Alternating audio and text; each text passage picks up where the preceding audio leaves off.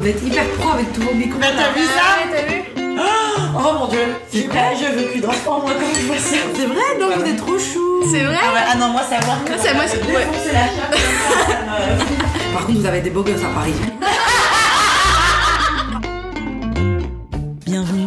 Vous écoutez Entre nos lèvres, un podcast qui raconte les vraies histoires autour de la sexualité, mais pas que. Nous sommes Céline et Margot, et aujourd'hui nous accueillons une nouvelle invitée, Amal. Amal a 25 ans, et avec elle nous avons discuté de symptothermie et d'adénomiose, des salles d'accouchement et d'instinct animal, de muesli aux fruits rouges, du 23 mars 2017 et des Nokia 3310, mais surtout de s'aimer et de s'accepter. C'est parti. Alors, est-ce que ça te plaît d'être une femme? Il y a des jours oui, il y a des jours un peu moins. Euh, mais sinon, en général, oui, je suis plutôt fière euh, d'être une femme. Moi, je me sens bien dans mon corps, dans ce que je suis, et euh, le fait d'être une femme euh, euh, aussi au niveau anatomique, pas que uniquement euh, sociétal. Et j'aime bien avoir mon cycle menstruel parce qu'il me permet de de avoir des énergies différentes. Et je sais que quand j'ovule, par exemple, ben je vais être genre en mode girl boss, je vais vouloir faire plein de choses. Et je sais quand optimiser mon énergie en tant que femme. C'est quoi pour toi être féminine?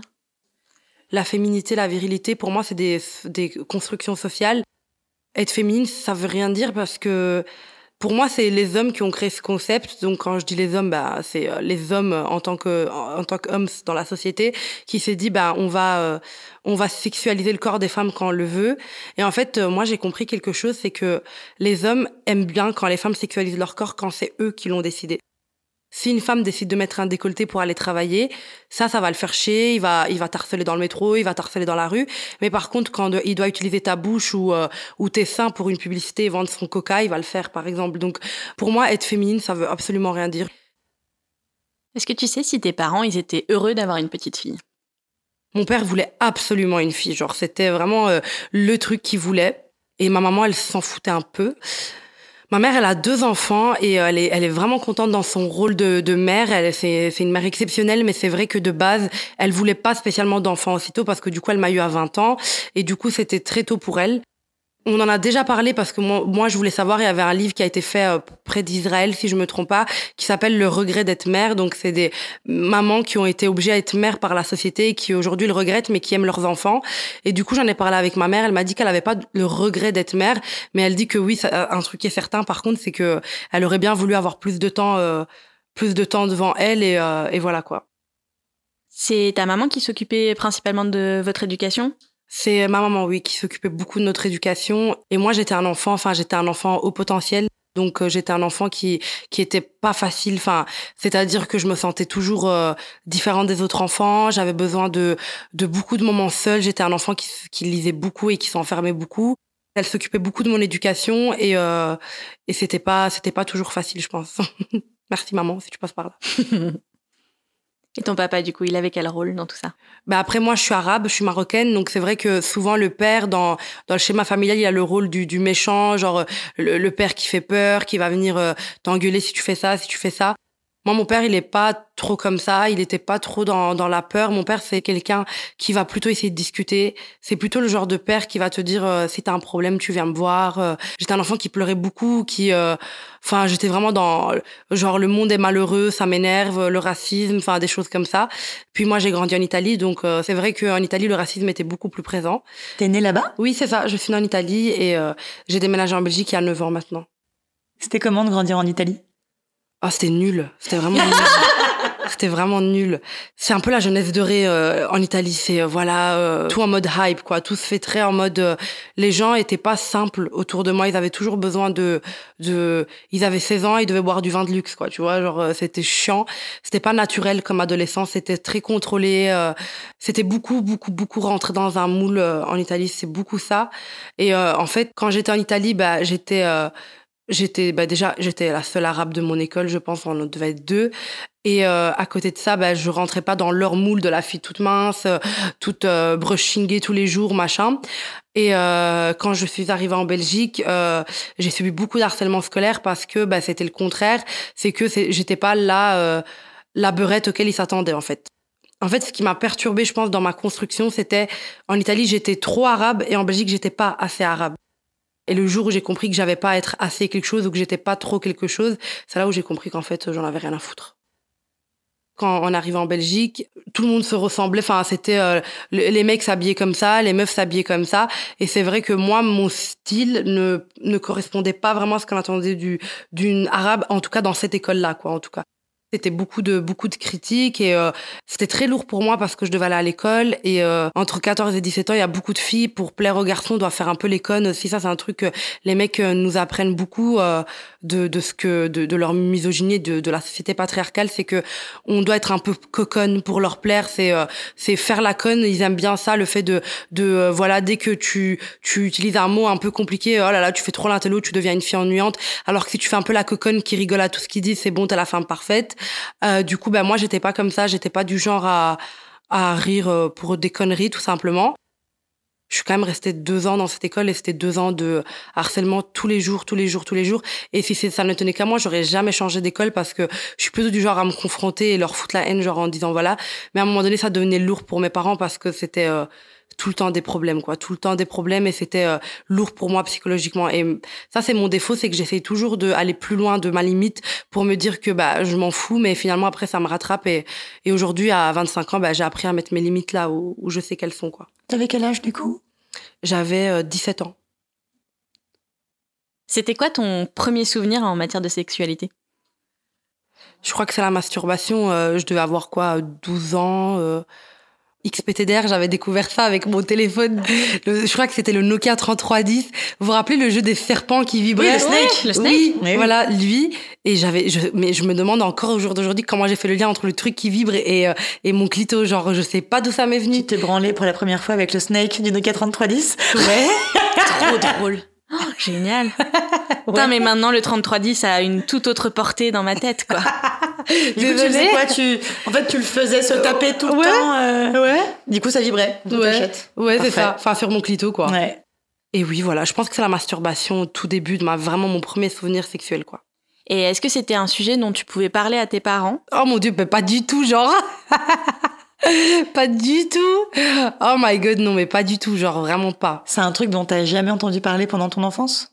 Non, on parlait pas trop sexualité avec mes parents, même pas du tout, je pense. Je je sais pas vous dire exactement, mais je sais que c'était pas un sujet dont on parlait normal. Et du coup, quand tu t'es masturbé pour la première fois, est-ce que c'était, tu t'es dit que c'était chouette, que c'était normal, tu t'es senti coupable de faire un truc que tu comprenais pas trop? Qu'est-ce que tu t'es dit?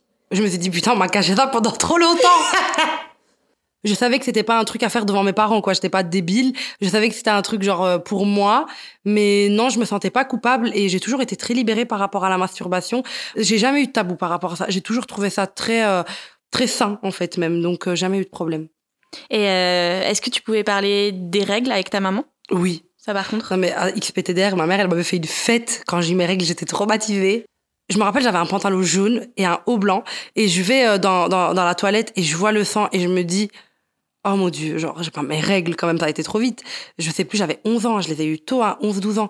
Je vais chez ma mère en panique, ouais, j'ai mes règles. Ouh là là, elle m'explique, euh, elle me donne du coup des serviettes euh, périodiques et euh, on en parle, enfin pas tabou autour de ça, mais là, elle invite les voisines, elle me fait un buffet, un machin, elle m'a fait une teuf, c'est pas possible. Et je lui en parle encore, je dis maman, tu te rappelles que t'as fait une teuf pour mes règles? Mais du coup, tu disais que t'as eu tes règles à 11 ans et que tu savais déjà que c'était tes règles. Donc, t'avais été briefée avant? Euh non.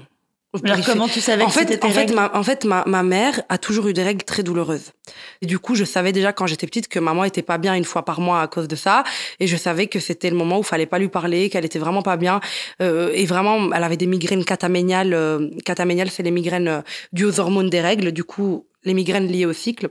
Très, très fortes. Elle devait attacher sa tête. Elle était vraiment blanche. Elle était vraiment pas bien. Donc, euh, je reliais déjà ça un peu à la douleur parce que je voyais qu'elle était pas bien. Mais bon, je me suis dit, je vais pas m'embarquer là-dedans, je vais voir ce que ça fait sur moi. Parce que ma mère m'a dit, c'est pas parce que moi j'ai mal que toi t'auras mal. Donc, à voir. Mais finalement, euh, oui, j'ai de la dénimiose, moi. Donc, c'est euh, une sorte d'endométriose. Je sais pas si vous connaissez. C'est en gros, vous voyez, l'endomètre. T'as ton endomètre qui euh, est un petit peu le tissu qui tapisse ton utérus et il gonfle, il est plus fin, il est médium, il gonfle, etc. par rapport à ton cycle. Quand tu, ton corps se prépare à accueillir une grossesse, il va gonfler. Ok, donc il va gonfler parce qu'il va devoir soutenir une grossesse, ce qui est logique. Il se dit bah attends, je vais me faire un peu plus costaud pour soutenir euh, la grossesse. Mais quand t'as une adénymieuse, ton endomètre, il, il danse, genre il fait ouf, tu vois, il va de l'autre côté. Et donc c'est des douleurs très fortes parce qu'au lieu d'être droit, imagine le droit, au lieu d'être droit, il va se surélever, aller vers la gauche, aller vers la droite. Et du coup, comme il est pas là où il devrait être, ça fait encore plus mal. Et c'est ça qui fait la, la douleur. À savoir que quand tu es sur contraception hormonale, ce que je suis en train d'expliquer là, ça ne compte pas. C'est vraiment que pour les personnes qui sont soit en hormones free avec le stérile en cuivre, soit comme moi en symptothermie. C'est un moyen de contraception qui est basé sur trois choses la, température du corps, euh, parce que la température augmente quand tu ovules. Les pertes, donc je regarde mes pertes sur ma culotte, quoi, comme tout le monde, et je vois leur texture et je sais si j'ovule ou pas et mon col, comment il est placé. Donc, c'est-à-dire que je mets mes doigts euh, au fond de mon vagin, j'arrive sur mon col et je vois s'il est un petit peu ouvert, je sais que je vulve. En fait, euh, j'ai pris la pilule en première, en première année d'université, pardon, en sage-femme, parce que je commençais à avoir des rapports sexuels et j'ai vite dit euh, non, en fait, moi, ce truc, c'est pas possible, quoi. Tous les jours ça me donnait mal à la tête, j'étais pas bien, enfin voilà. Donc je me suis lancée, mais j'étais que en fin de première année, donc euh, je venais de voir les bases de la bio, de la chimie, mais je connaissais rien au corps euh, proprement dit féminin, en tout cas anatomiquement. Donc là, comme ça fait trois ans que je fais cette euh, contraception-là, les pertes me suffisent simplement. Je, me connais, je connais mes pertes. Tu viens de dire que tu étais sage-femme. C'est quoi que tu préfères dans ton métier? En fait, je ne suis pas qu'étudiante sage-femme parce qu'à côté de ça, je suis coach en self-love, donc euh, j'apprends aux gens euh, à s'aimer et euh, je suis formée en sexualité positive aussi. Donc, si on me demande vraiment ce que je préfère, j'aime beaucoup sage-femme, mais c'est vrai que le côté, enfin, sexologue, c'est ce qui me fait d'autant plus kiffer, ouais. Mais euh, j'aime le contact avec les patientes, j'aime pouvoir euh, être là pour elles, les soutenir, euh, leur faire comprendre que l'accouchement c'est pas juste un accouchement, c'est une confrontation à soi, c'est une confrontation à son rôle de parent, au rôle de parent qu'on a connu, c'est une renaissance en fait. Donc euh, c'est une nouvelle vie encore qui commence.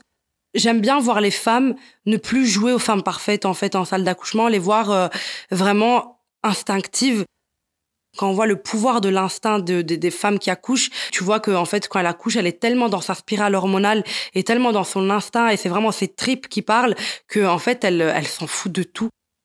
Je trouve qu'elles changent de tête les femmes quand elles arrivent et quand elles sont en train d'accoucher, on dirait deux personnes différentes. Il y a il y a une puissance autour que je saurais vraiment pas expliquer, mais qui qui est vraiment comme un tourbillon autour euh, de de la femme qui accouche quoi. Quand je fais des accouchements en stage, mes patientes, je les tutoie, je les appelle par leur prénom, je leur tiens la main. C'est une relation et quand elle te fait confiance, elle arrive à se lâcher en fait tout simplement. Et je parlais des accouchements, il y avait euh, beaucoup de d'endorphines, donc euh, les hormones du bien-être. C'est comme quand t'enlèves tes talons après une longue journée ou que tu manges alors que tu crevais la dalle. C'est cette sensation vraiment de de bien-être comme après un orgasme. Si t'as, enfin pendant l'accouchement, c'est le moment dans ta vie où tu libères le plus haut taux d'endorphines. Si tu arrives, donc si tu arrives à rentrer dans cette bulle là c'est vraiment comme si euh, t'étais vraiment défoncé quoi. Vraiment comme si euh, t'avais fumé de, de la drogue. Enfin tu vois les festones euh, ou genre euh, faut le vivre. Enfin vraiment je je pourrais pas mettre de mots dessus mais je sais pas c'est une sphère c'est un tourbillon autour. Enfin et cet état là est possible que si on éteint toutes les lumières qu'on a une intonation beaucoup plus basse.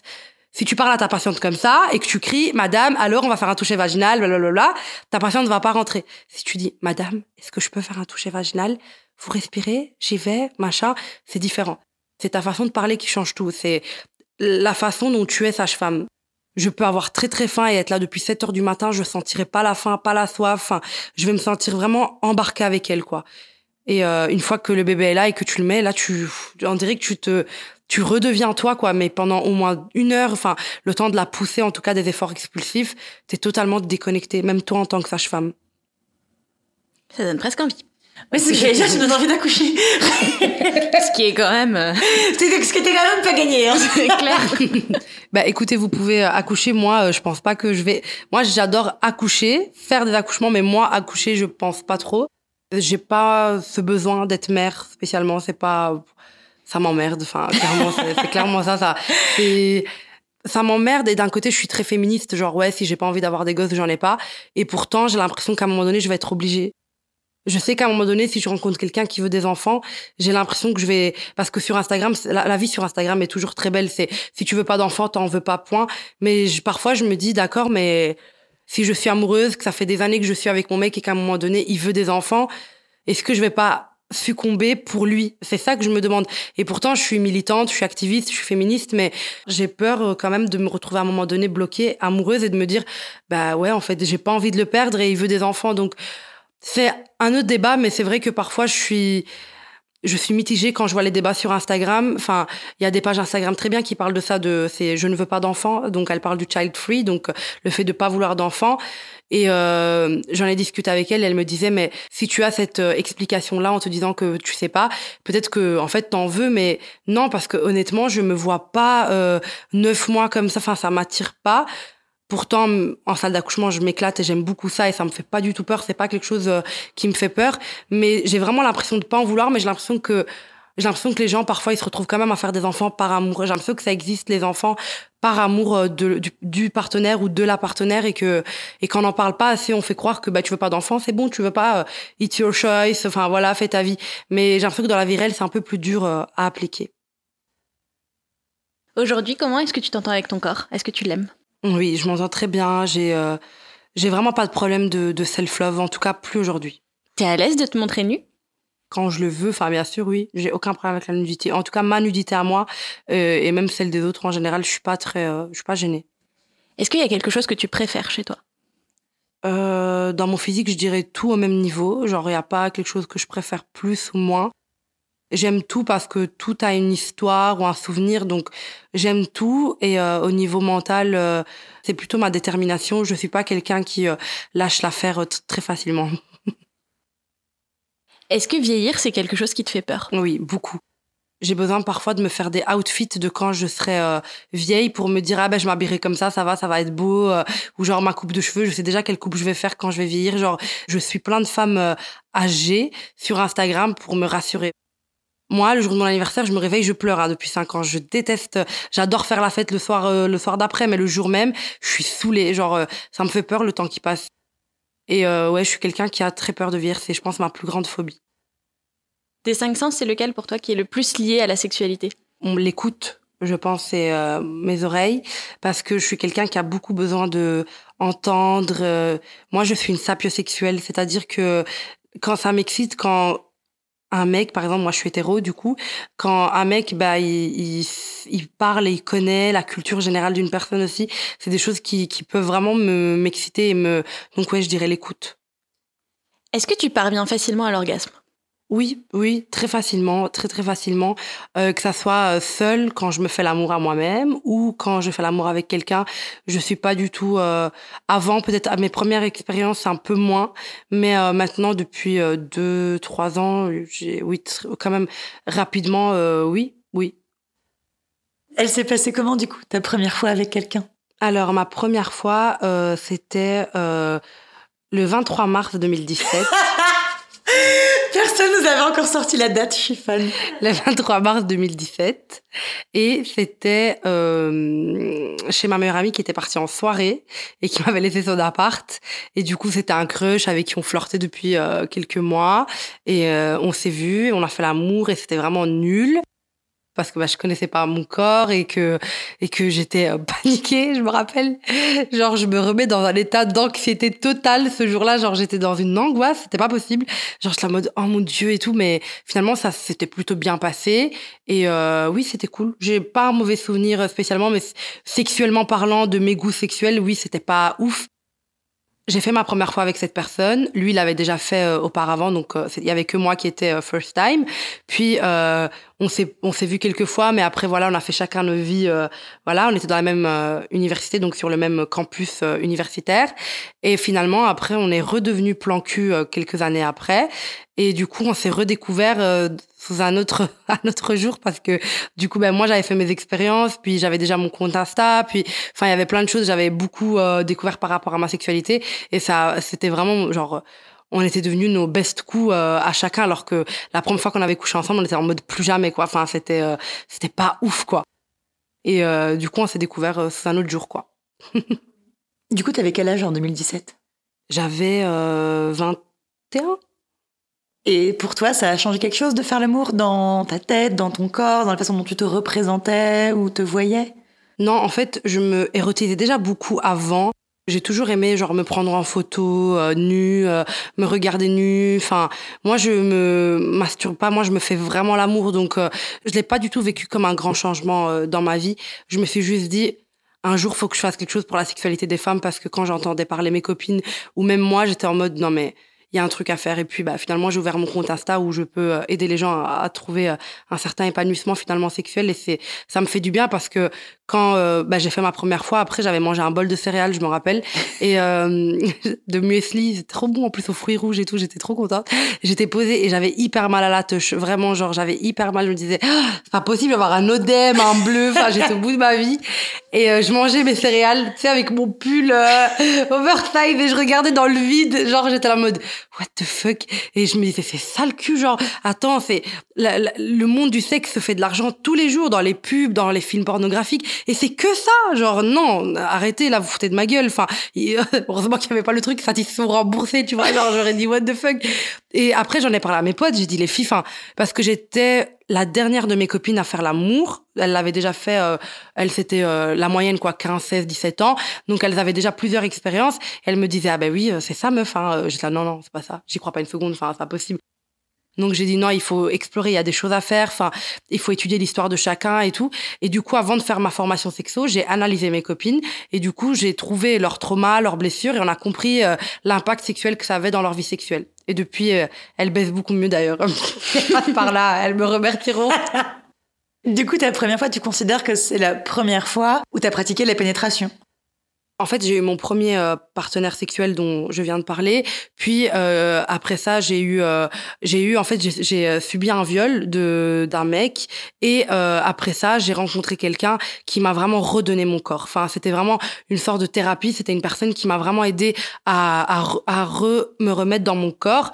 Et du coup, c'est vrai que parfois, quand je parle euh, avec mes potes, je dis bah lui par exemple, comme il m'a de un redonné mon corps, de deux, il m'a aidé à à même pas oublier ce qui s'était passé, à, à mettre de la crème cicatrisante euh, sur euh, ce qui s'était passé. Ben, je le, et qui m'a appris aussi beaucoup de pratiques sexuelles que j'adore, que avant j'avais pas exploré. C'est là où j'ai ouvert mon compte, etc., etc. Je me dis, bah parfois je le considère lui comme ma première fois. Donc, si tu m'avais demandé ça il y a trois jours, peut-être que je t'aurais dit à lui parce que nanana.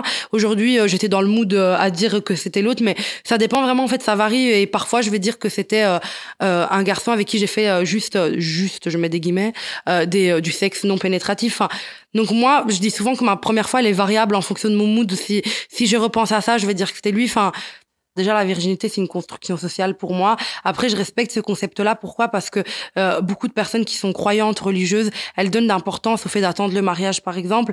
Et je trouve qu'on est personne pour dire ah non, c'est de la merde. Parce que bon, si elles y croient, il faut il faut respecter les croyances des gens.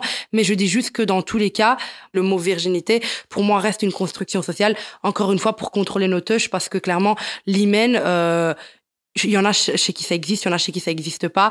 Euh, l'hymen de base est là pour euh, pour que les règles coulent et euh, il est là, c'est vrai qu'il se casse apparemment, mais il y a des études qui prouvent qu'il y a aussi un changement chez les pénis que dont on parle jamais pourtant. Enfin voilà.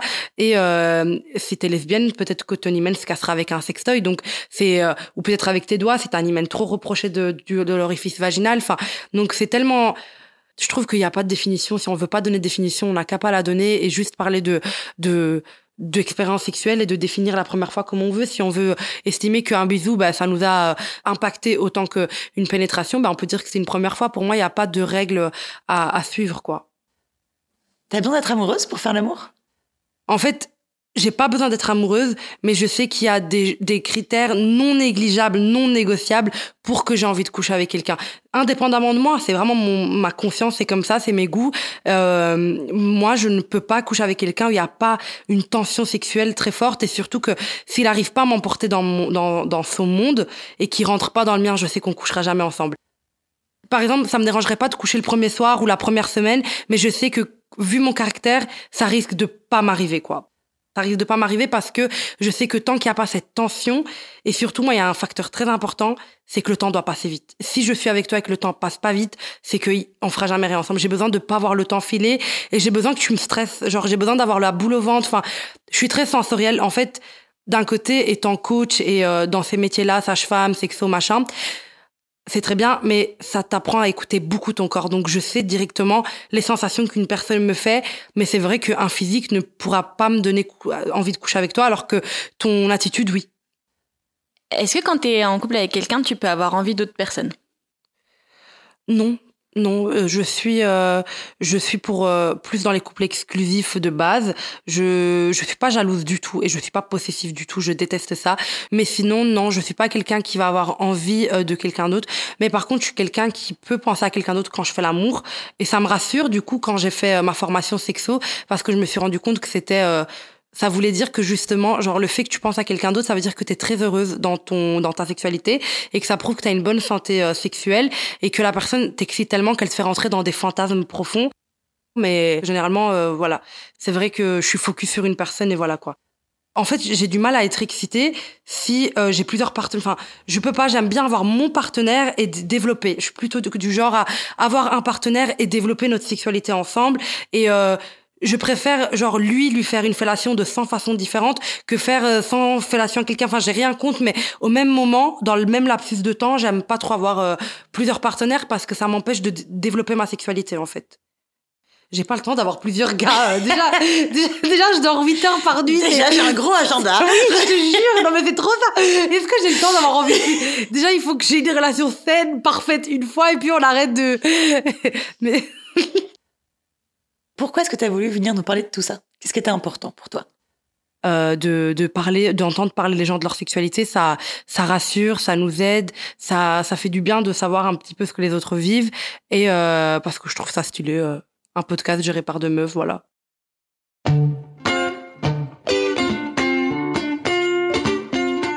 Pour ne pas rater le prochain épisode d'Entre nos lèvres, abonnez-vous à ce podcast. Vous pouvez également nous suivre sur Instagram, Facebook et Twitter, at Entre nos lèvres, ou sur notre site internet entrenoslèvres.fr où nous écrivons aussi. Et n'oubliez pas de vous inscrire à notre super newsletter. Tous les 15 jours, à l'annonce du nouvel épisode, on partage avec vous 5 chouettes recommandations. Des livres, des films, des articles, tout ce qui nous a plu ou touché ces derniers temps. Promis, c'est cool.